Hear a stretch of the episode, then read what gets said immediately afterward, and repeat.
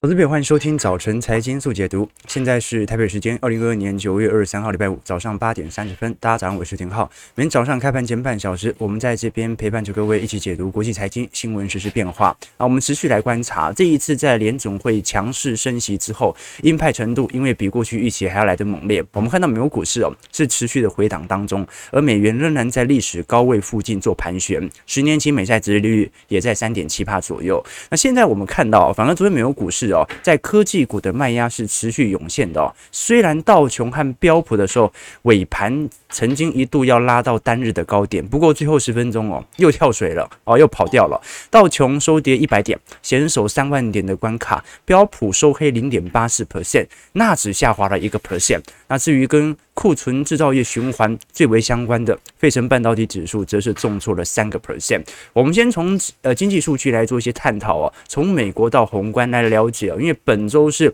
全球央行紧缩周了，来看一下各地区的央行哦，在随着联总会的带头底下，目前的升息格局为何？好，也要来了解一下啊，台湾央行的佛系升息，好，半马到到底对于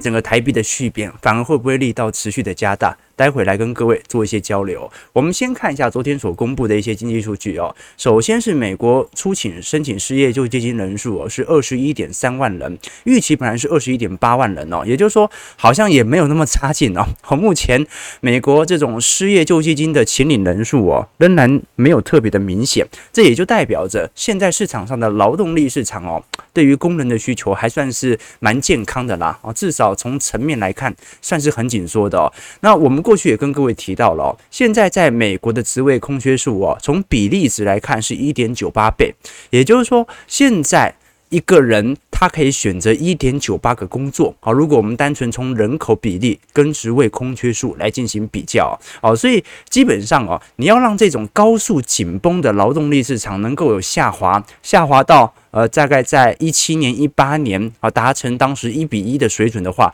那其实要花不少时间哦。因为失业率哦，它其实呃比较具有延递性呐。为什么？因为呃，你让他不工作，或者让他没有工作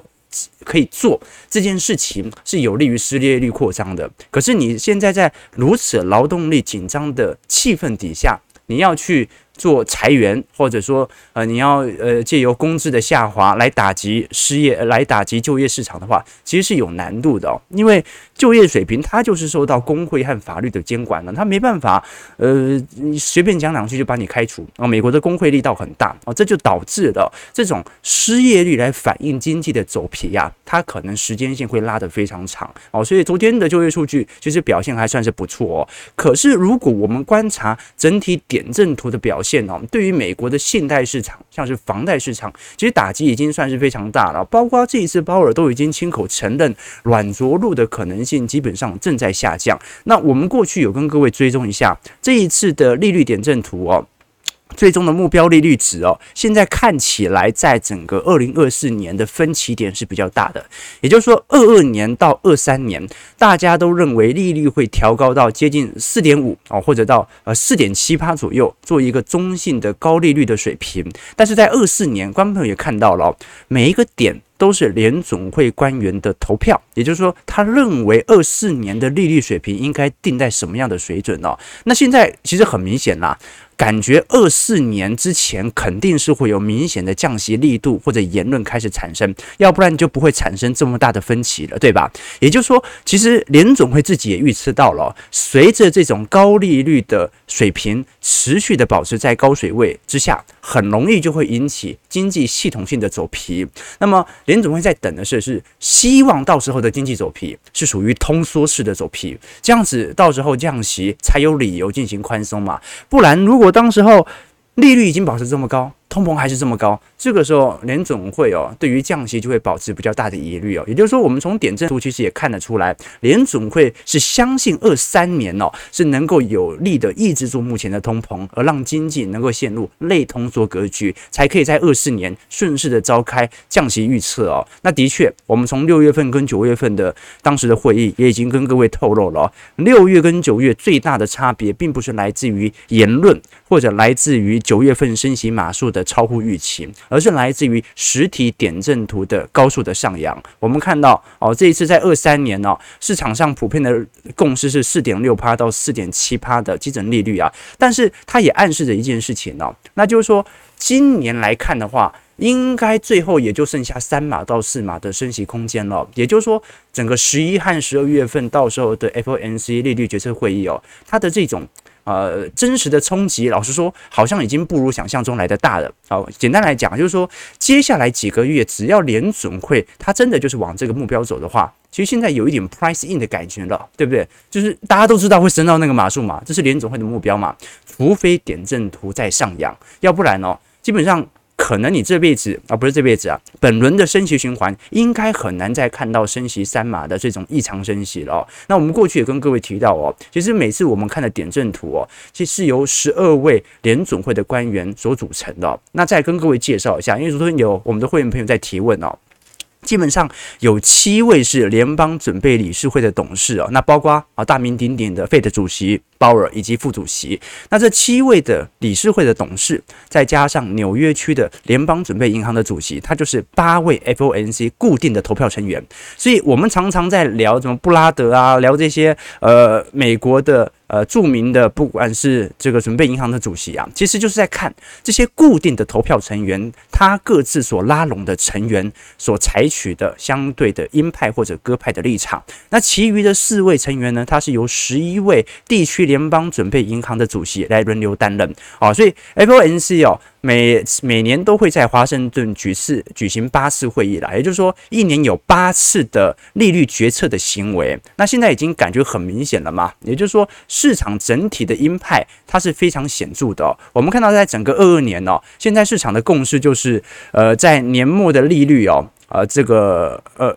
应该讲说，未来的利率可以再升息三码到四码的可能性，基本上是市场的共识啦。好，所以接下来我们就要观察一件事情了，那就是随着这种呃利率决策消息的释放，基本上在十一和十二月份哦，你基本上找不到太大的理由觉得联准会还能够释出什么更加利空的讯息。当然啦，如果是因为这种。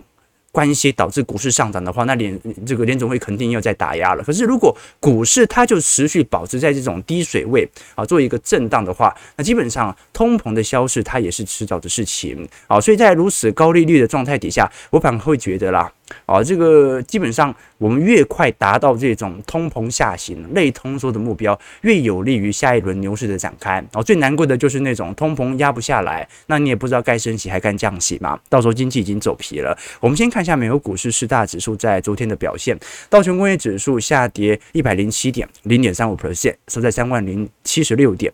标普百指数下跌三十一点零点八十 percent，在三千七百五十七点啊，其实都很明显哦，快要碰到前低了，有一点紧绷，对不对？而且最近的量能哦，看似有稍微有所放大。纳指部分下跌一百五十三点一点三七 percent，是在一万一千零六十六点。那费半哦，就真的就只差。半根的跌幅哦，就要突破历史新低了。呃，费半下跌七十点七点二点八一 percent，收在两千四百四十四点。那费半成分股昨天基本上是全军覆没了，包括台积电 ADR 的跌幅也很重哦。台积电 ADR 昨天跌了一点九六 percent 啊，所以对于今天台北股市肯定还是稍微有一点卖压了啊。我们看得很清楚，昨天台北股市这个 官股。啊，或者内资的买盘力道很明显哦，硬是留了一根下影线。那昨天英特尔跌了一点四 percent，辉达跌了五点二 percent，AMD 跌了六点六 percent，印才跌了二点三 percent。哦，所以今天费半真的是跌势算是蛮猛的。那好消息是哦，我们短期内也大概可以理解联总会的鹰派的利空讯息，它大概已经反映完。哦，接下来是市场对于 EPS 下修所形成的新一波的疑虑嘛。那坏消息呢是现在股市哦。还在九月份啊，九月份是一年当中美国股市在季节性上最弱的时候。那好消息呢？好消息是，通常美国股市在第四季表现啊，普遍优于其他季度的表现。所以有没有可能来一个假突破、假跌破啊，让更多的技术型的散户少出场之后，再来进行拉抬呢？啊，这个观众朋友，这个可以多思考一下。我们在整个股市的周期水位哦，其实哦，做投资哦，你真正想要赚到比别人更多的收益哦，就要保持一个判断的独立性啊。别人悲观的时候，你不一定要悲观，但是你要想想看，别人悲观有没有他的理由？别人的悲观是不是已经反映在股价当中啊？这样子才可以做好一个周期投资中性的思维啊。我们常跟投资朋友分享说哦，我们用一个宏观的格局来看待美国股市每天的波动，或者台北股市每天的波动啊，其实是用这一些股市所串起的点来了解目前的周期水位啊，要有战术思维，更要有战略思维。我们讲战术思维哦，虽然也是运用资源达成目标，但这个目标非常简洁嘛，清晰，那就是要赢，最好对方全死全输，我是全活全赢，对不对？可是战略不一样啊，战略它是运用资源达成目标，但是这个目标保守得很，它先是承认。我们其实生活在的是一个均衡的格局当中，然后我推动这个均衡的点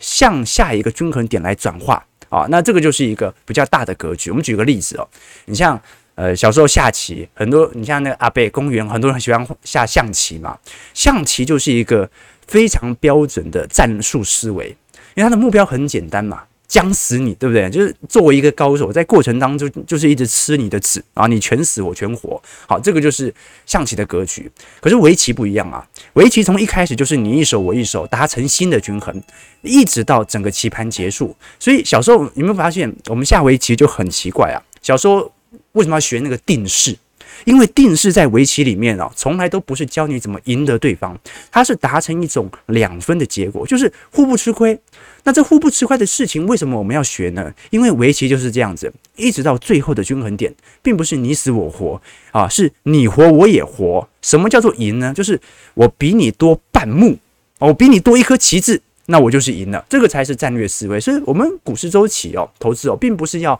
要割市场的韭菜，或者呃，作为像是期货操作者哦，你赚的钱就是一定是别人赔的钱。没有，我们在赚整个市场的超额报酬。我们是用宏观的战略角度来思考，我怎么比一般的定期定额或者比市场平均成本还要来得更高的报酬。那要怎么做呢？那当然就是我们明天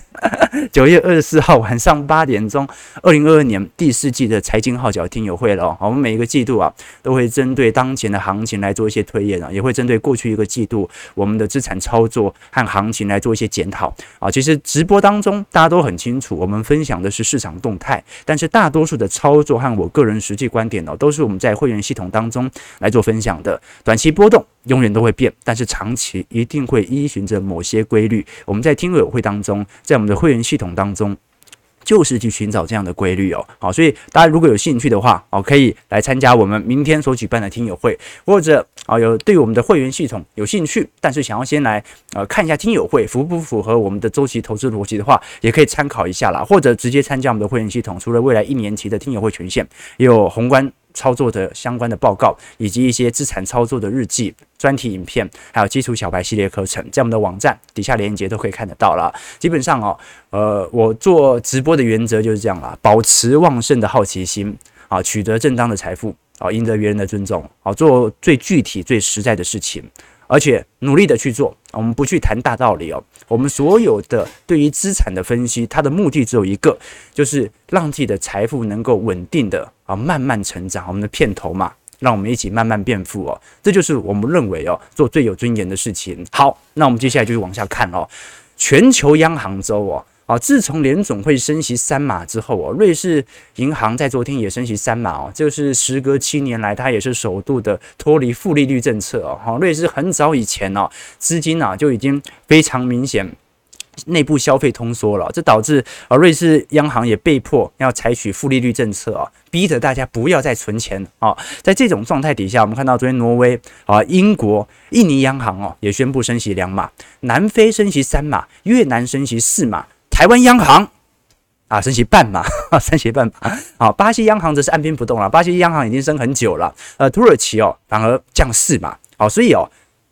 全球当中啊，在昨天的表现最差劲的就是土耳其啊，比台湾还差劲，降息四码。不过你看土耳其的股市哦，哦，它表现应该是全球名列前茅的，应应该算是呃，在这个新兴市场经济体当中哦，应该是表现最好的。为什么？啊通膨啊，哦，土耳其通膨几趴？CPI 是百分之七十五啊，年增率哈，所以各位完全可以理解啊，这个在这个时代采取降息措施啊，对于本国内部的债务和资产上的冲击有多大了？那随着这一些呃相对的欧洲相对各自的央行采取升息措施之后啊，这一次市场上也预估了，很快啊，这一次欧洲央行在下半年会持续的进行利率调升，预估在明年中旬的时候会升息到三个 percent 啊，关平啊，欧洲央行已经长年期的负利率哦，这一次。是在九月份来到正利率之后啊，应该会持续的进行利率紧缩哦。那我们都很清楚哦，欧洲目前的经济严峻情势远远比美国还要来得严重哦。美国到目前制造业 PMI 都还在五十以上哦，它只是还在扩张周期哦，只是扩张的速度变缓很多。但是欧元区已经进入了紧缩周期，但是这个时候它的升息力度反而持续在增加当中。为什么？因为能源的问题。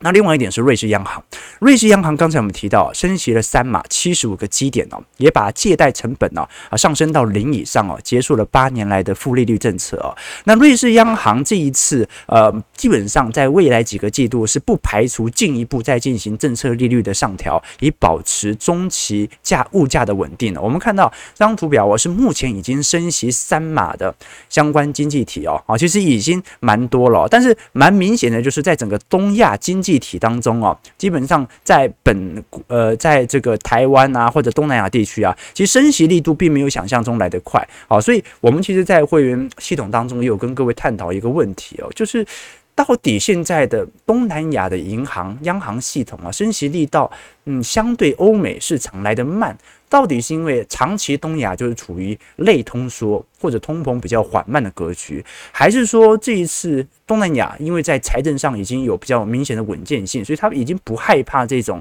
由货币暴贬所形成的新一波的危机呢？关平，你如果接下来每每个月度都像这个月度台币贬得那么快的话，那很快亚洲金融风暴就要发生了，对不对？好，所以要思考一下。啊，为什么现在呃东亚各国反而啊上升的利率上行的速度来得比较缓慢哦？啊，那另外一点呢，我们看到挪威央行，挪威央行昨天也升息了两码五十个基点哦，并且暗示升息周期在明年第三季才会结束哦。哦，那蛮有趣的啊。好，因为现在整体的市场预期跟实质上这些央行所采取的谈话其实并不太一样哦，因为我们有看到相关的利率点阵图，其实可以发现。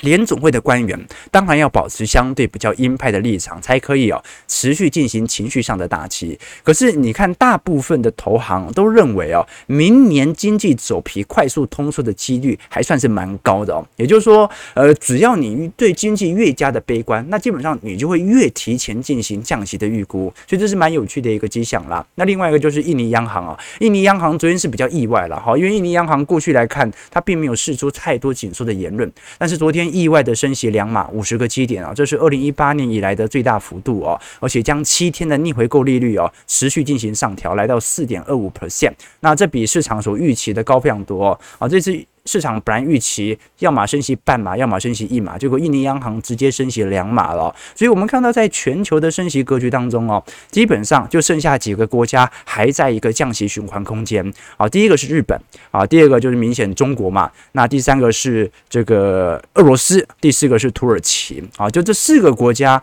到目前为止还采取在明显的降息格局当中。那当然了，哦，这些。降息格局的经济体，它就要无条件的输入外部性的呃输入性通膨，为什么呢？因为其他正在升息的这些经济体，升息代表着内部利率提升，而内部利率提升之后，就代表内部国家的资产相对于没升息的国家更加的值钱，那也就是我的购买力上升了。那如果我的购买力上升，就代表着我把内部的通膨转移到那些没升息的国家当中，所以你说不对啊？可是日本好像中国，它通膨现在不是很严重啊，原因就来自于这边，原因就来自于它的内部经济走皮实在太显著，所以才逼迫它必须进行宽松政策，而这个时候宽松政策它又必须吸收外部的通膨，所以它是通缩的力度大于通膨的力度，但是这个通缩的力度它又来自于实体资产价格或者工资水平的下滑。好，所以哦，正常来讲，现在还会做降息的国家，绝对。不是经济多好，而是经济比那些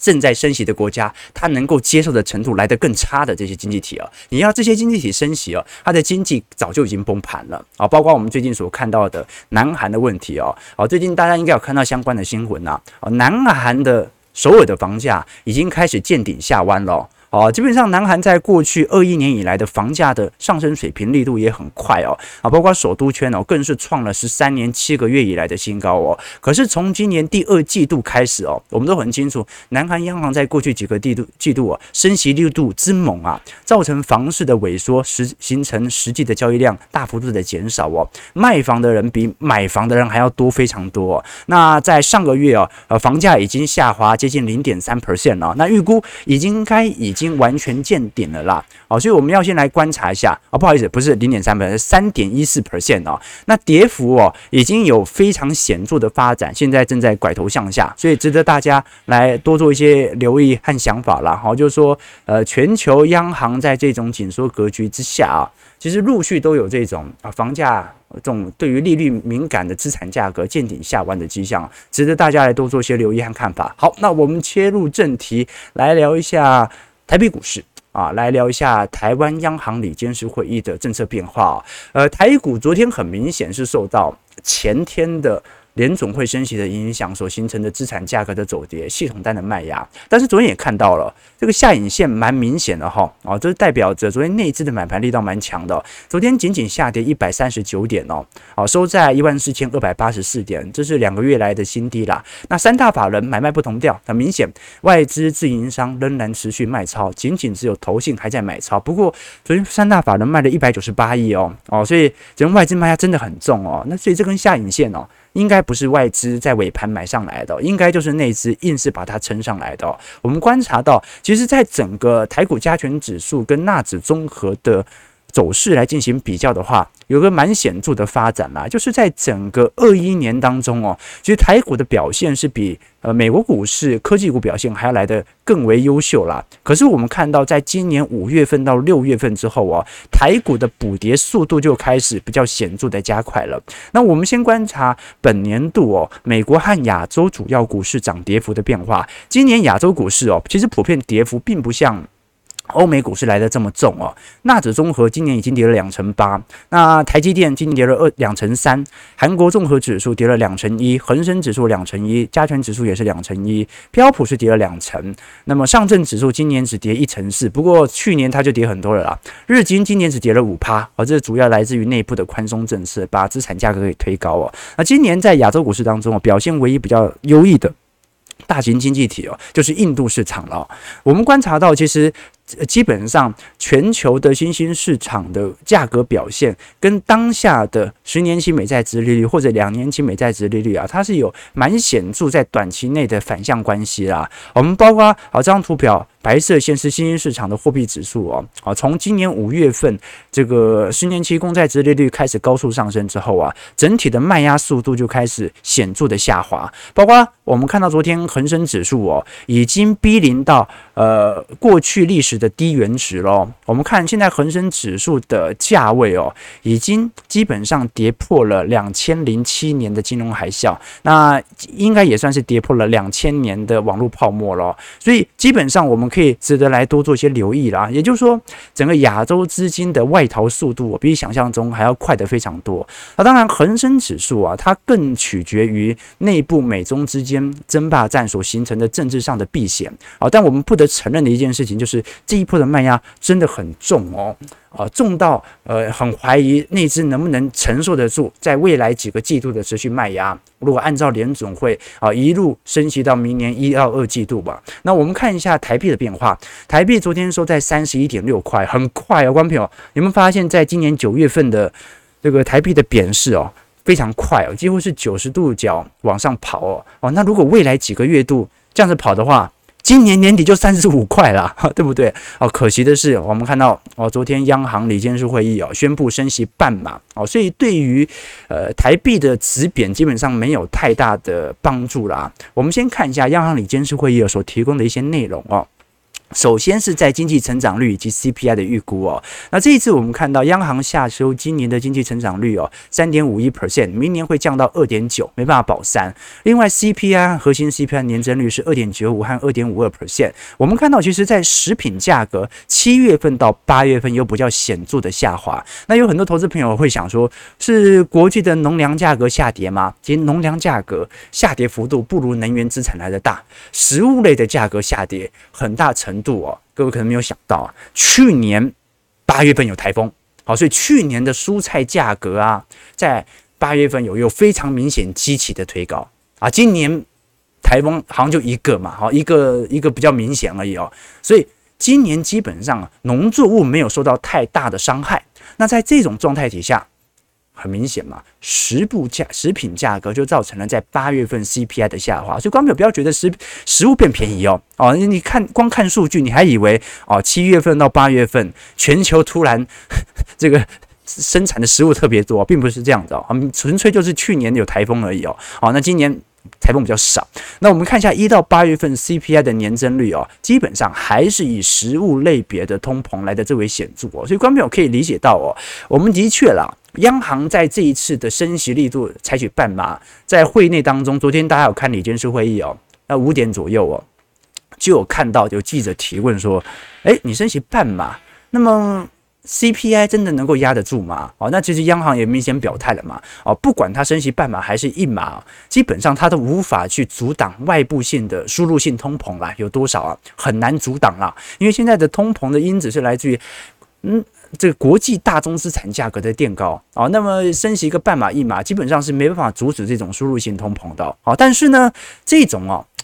利重贴现率仅有半码的提升，老实说了。啊，你相对于台美之间的利差持续扩大格局底下，就代表了台币更加不值钱，所以非常有趣哦。我们看到台湾重贴现率哦，其实从呃零八年以来就保持一个相对比较低的水平啦。我们看到在一零年、一一年的时候，曾经小幅度的升息哦，但是一五年。好，甚至到二零二零年啊，它都保持在一个明显的降息氛围当中。我们观察到嘛，因为美元、美国现在的利率水平已经逼临二零零七年的高点了啊。那台湾央行现在连二零一五年啊、二零一四年当时的高点都还没有突破，也就代表着台湾央行的升息力度还是比较缓慢呐。这一次从一点五趴上升到一点六二五哦。好，当然呐，我们还是可以清楚了解到，其实。台湾央行这一次除了在重贴现率升息半码之外，升准率也有升一码。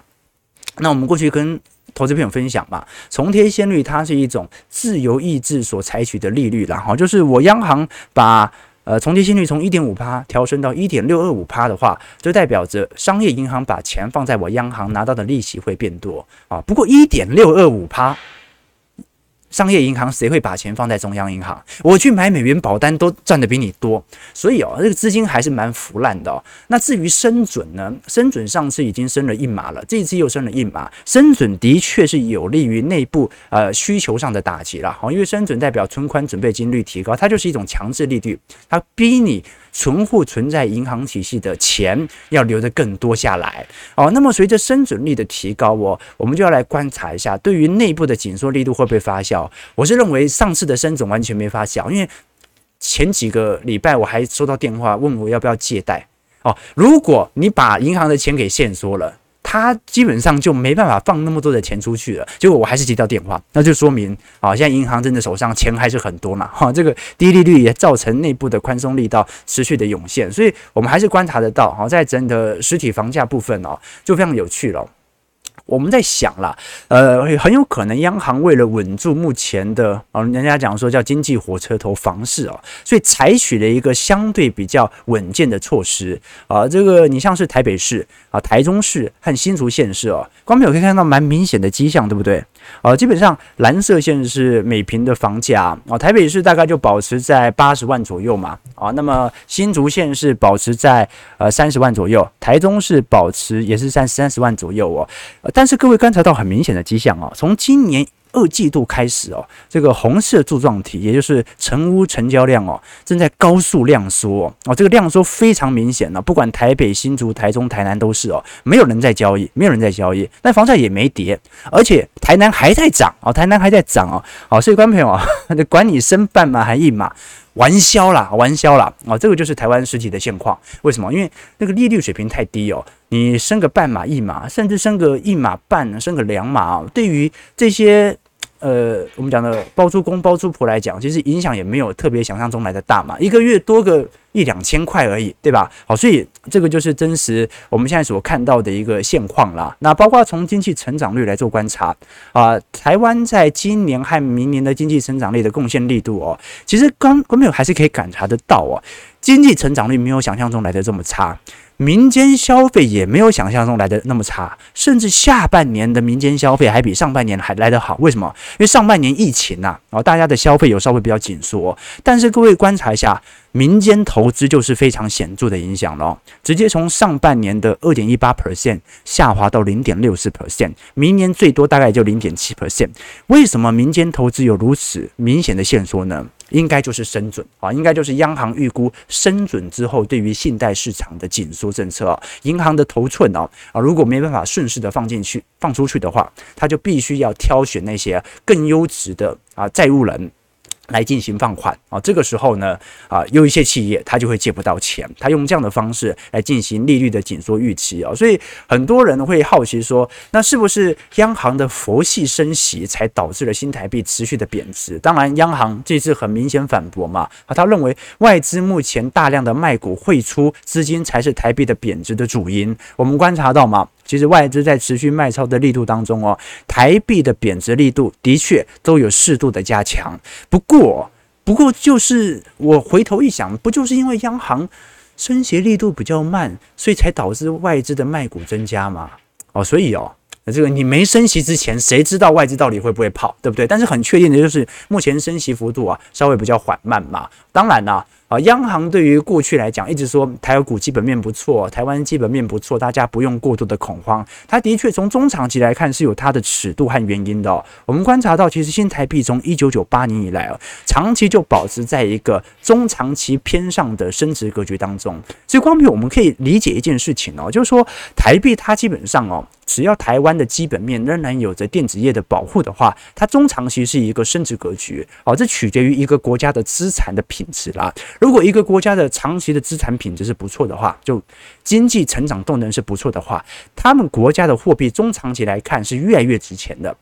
为什么？因为国家内部的资产也值钱嘛。好，所以哦，这个我才会跟投资朋友分享过哦，现在的台币的贬势哦，已经有一点偏离上升趋势线的迹象在了。也就是说，台币是有一点被低估的一个现象的。但我觉得值得观察啦。也就是说，下一次的新台币汇率哦，能够。回到上升水平啊，肯定是美元再一度的采取相关的降息或者利率调降政策的时候啊，它会有熬过几年的阵痛期啊。比如说啊，上一次台币哦持续保持贬值趋势哦，大概也是从一四年一路到一六一七年吧，也就是上一次的升息格局，对不对？所以联总会升多久，台币就要贬多久，那它是无法改变的。好，最终我们来看一下，在整个资产层面的部分啊，我们过去跟各位提到，外资卖很凶嘛。买一天卖三天啊，那现在卖压是持续的扩大当中。台指期呢，哇塞啊，昨天多单又进了不少啊，啊，所以 观众朋友可以理解短期内股票资产的方向啊。那除此之外，我们也观察到啊，其实在过去一段时间。呃，内部不管是台积电的股东人数正在持续的创高，还是说台股高股息 ETF 的受益人数哦，也持续在走高。像是元大高股息现在已经有七十三万名的受益人数，零零八七八国泰永续高股息哦，有六十六万人啊，元大台湾五十有五十九万人哦，每个月的增幅啊，仍然是以两趴到三趴的速度持续在增加啊，这就代表着现在在短期的角度哦是。投机型散户多单还在建仓，但是长期的定存族哦，这一次也没有被洗出场啊。其实台北股市跌幅没有想象中来的这么重，大家仍然在持续扩款当中，所以我们就来看了嘛，到底是一个财富重分配，还是一个史诗级的崩盘修正呢？我们就在明天礼拜六。晚上八点钟的听友会来跟各位做一些叙述了。那一样啊，我们每次听友会都会保留一段的时间，如果当天无法来参与，也可以在后几天来持续回放来收看，提供给各位作为一些参考。好，那么报名期限啊，在明天直播开始之前都可以报名啦，提供给大家作为一些参考和借鉴啊。我们看一下投资朋友的几个提问啊，台北股市目前下跌四十点啊，今天一样量缩非常明显啊，外资稍微减轻之后啊。卖压稍微减轻，量就会缩，对不对？收在一万四千二百四十四点。OK，美元大家都说美元定存了，这股市真难玩，这倒是真的啦。OK，好，呃，易成说涨电价就一堆人在骂了。好，刚最近不是宣布了吗？啊，这个大户呃工业用用电大户的涨价延到十月以后吧，对不对？那没有意外的话，应该会继续延到十一月以后，等到选举完结束。对不对？也不一定会涨，哈哈啊，这个就是全民买单嘛，啊，这个台湾的便宜电费，全民买单，对吧？OK，肥了财团，瘦了百姓，OK，多减肥，多减肥，OK，好了，感谢各位今天的参与啦。啊，Copo Copy 一一说，台币贬这么多，好像进口的物价也没有比较便宜呀，哎，这倒是真的，为什么？丰田的例子就足以证明了，你看丰田哦。照理来讲哦，他现在卖的车子进来哦，我们讲那种 Camry，讲 Lexus 哦，卖进来应该要便宜两成啊？为什么？因为日币已经贬了两成了。啊，你看，我去看了一下，也没也没跌啊，价格也没有下滑，而且还因为成本上升还涨价了，真是不可思议啊！什么世道是吧？好了，九点零六分，感谢各位今天参与。如果喜欢我们节目啊，要记得持续订阅、收看、按赞我们节目哦。那我们就下礼拜一。早晨财经速解读再相见。那我们的会员朋友，还有我们参与我们听友会的投资朋友们，就在明天晚上八点钟财经号角听友会再相见了。祝各位投资朋友开盘顺利，操盘愉快。